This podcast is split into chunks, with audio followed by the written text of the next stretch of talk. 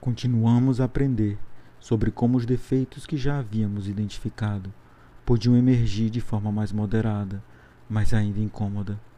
Às vezes, um novo defeito era descoberto em nosso caráter, tal como o egoísmo que ficara mascarado pela dependência ou o medo da intimidade que se escondia atrás da absorção em atividades solitárias e da inquietação geográfica. Muitos de nós descobrimos que precisávamos diariamente reservar um tempo para a solidão e a meditação. Esse tempo de recolhimento dava oportunidade para um contato básico conosco e com o nosso progresso, mantendo a perspectiva de nosso desenvolvimento espiritual. Muitas vezes procurávamos pessoas que podiam nos ajudar com essa perspectiva, amigos do DASA ou talvez conselheiros espirituais ou terapeutas. As reuniões do DASA, destinadas à atualização, era outro lugar onde podíamos processar nossas reações emocionais às situações em nossas vidas e relacionamentos na medida em que iam ocorrendo. Reservar um tempo para atualizar-se com aqueles indivíduos com os quais tínhamos relacionamentos comprometidos também era necessário, fossem esposos, amigos íntimos ou outros. Não podíamos criar parcerias com alguém mediante nossos esforços solitários.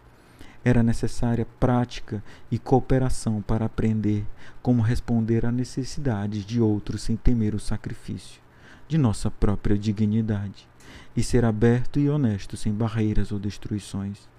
Concentrávamos-nos em nossas próprias faltas e falhas.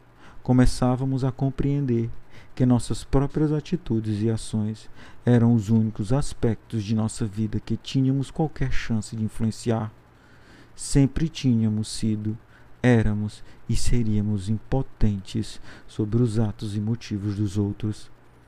Ao continuarmos em nosso novo modo de vida, ficando mais acostumados a viver no presente, com uma real consistência emocional, descobrimos-nos ponderando sobre o nosso relacionamento com Deus.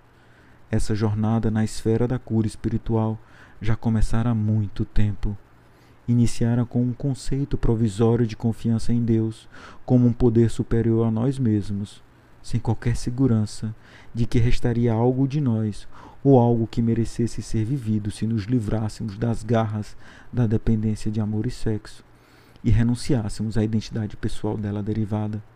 Contudo, mesmo ultrapassada nossa dolorosa rendição e abstinência, descobrimos que o desejo por poder e prestígio ainda nos podia motivar para metas que se revelavam inapropriadas.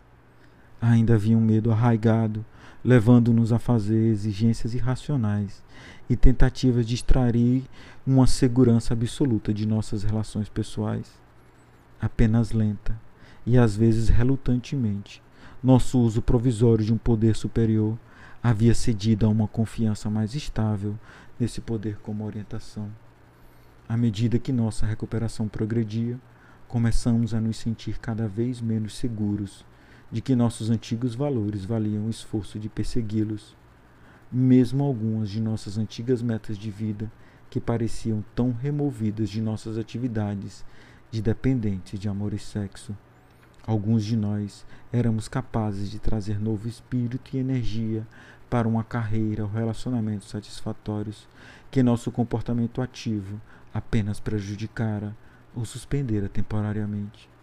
Mas, para outros, as vantagens que pareciam promissoras em determinadas carreiras ou estratégias de vida revelavam-se ilusórias ou não valiam o preço que se tinha que pagar por elas, na medida em que nosso plano ficava aquém de proporcionar tanto uma segurança material como paz de espírito, éramos inevitavelmente levados a nos perguntar sobre o que realmente valia a pena viver.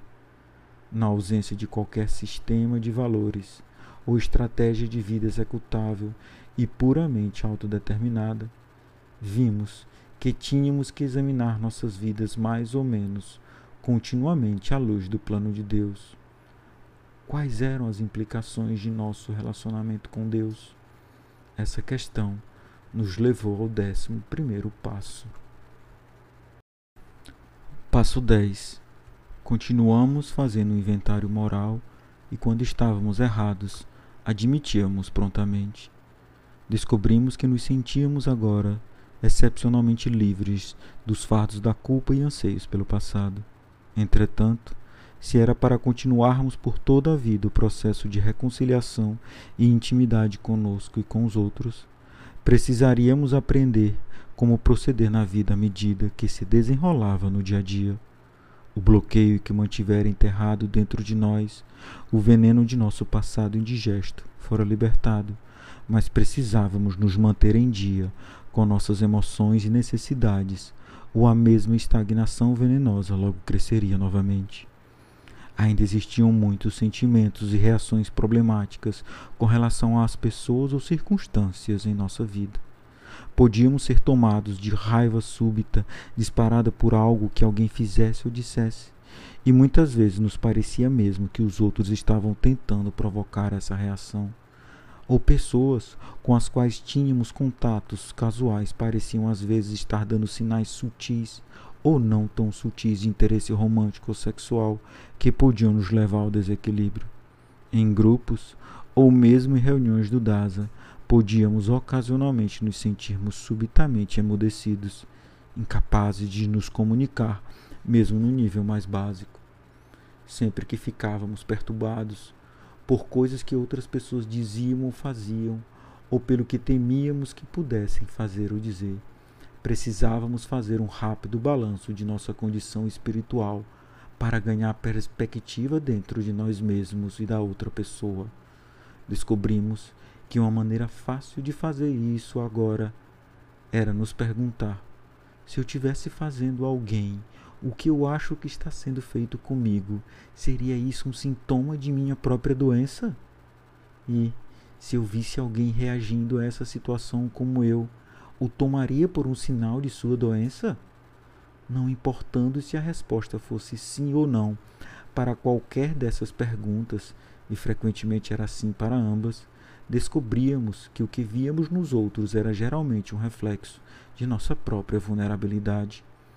As exigências emocionais que os outros nos faziam, seu aparente interesse em causar nossa recaída e sua insensibilidade para com nossas necessidades eram como ecos de nossas próprias exigências e necessidades. Para nosso maior desconforto, muitas vezes nos descobrimos nos sentindo com direito de sermos tratados de forma particular e tentando coagir outros a aceitarem nossos próprios padrões exaltados. Ou ficávamos zangados pelo que pareciam maquinações dos outros, sentindo-nos vitimados.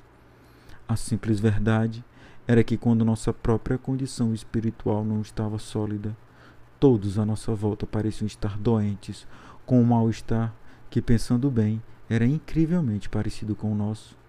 Apesar disso, tínhamos que concluir que era tolo e fútil nos deixarmos transtornar pelo que víamos como ações doentes alheias, especialmente se esperávamos que os outros continuassem a ser tolerantes com nossos próprios e frequentes lapsos ou comportamentos de manipulação. Quando nos descobrimos ficando dependentes, nos esforçávamos para assinalar nossa própria fragilidade, dar-lhe um nome, compreendê-la e nos perdoar por isso.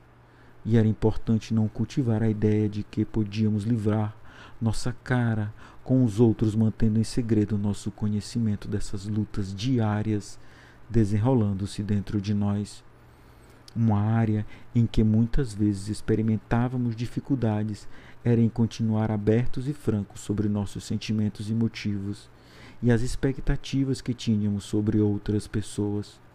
Escondíamos desapontamentos, dor, medo ou raiva sob uma fachada de aceitação. Silenciávamos sobre as fantasias moderadas que nos vinham à mente sobre alguma pessoa com quem tínhamos contato frequente assegurando-nos secretamente de que naturalmente nada faríamos sobre isso. Descobrimos que não era o bastante a intenção de evitar erros. Tínhamos que colocar em ação continuamente princípios que havíamos usado em nossos inventários de reparações e nos concentrar em fazer exames frequentes durante o dia de nossas próprias intenções e falhas e fazer o melhor que podíamos para agir bem na medida em que iam acontecendo.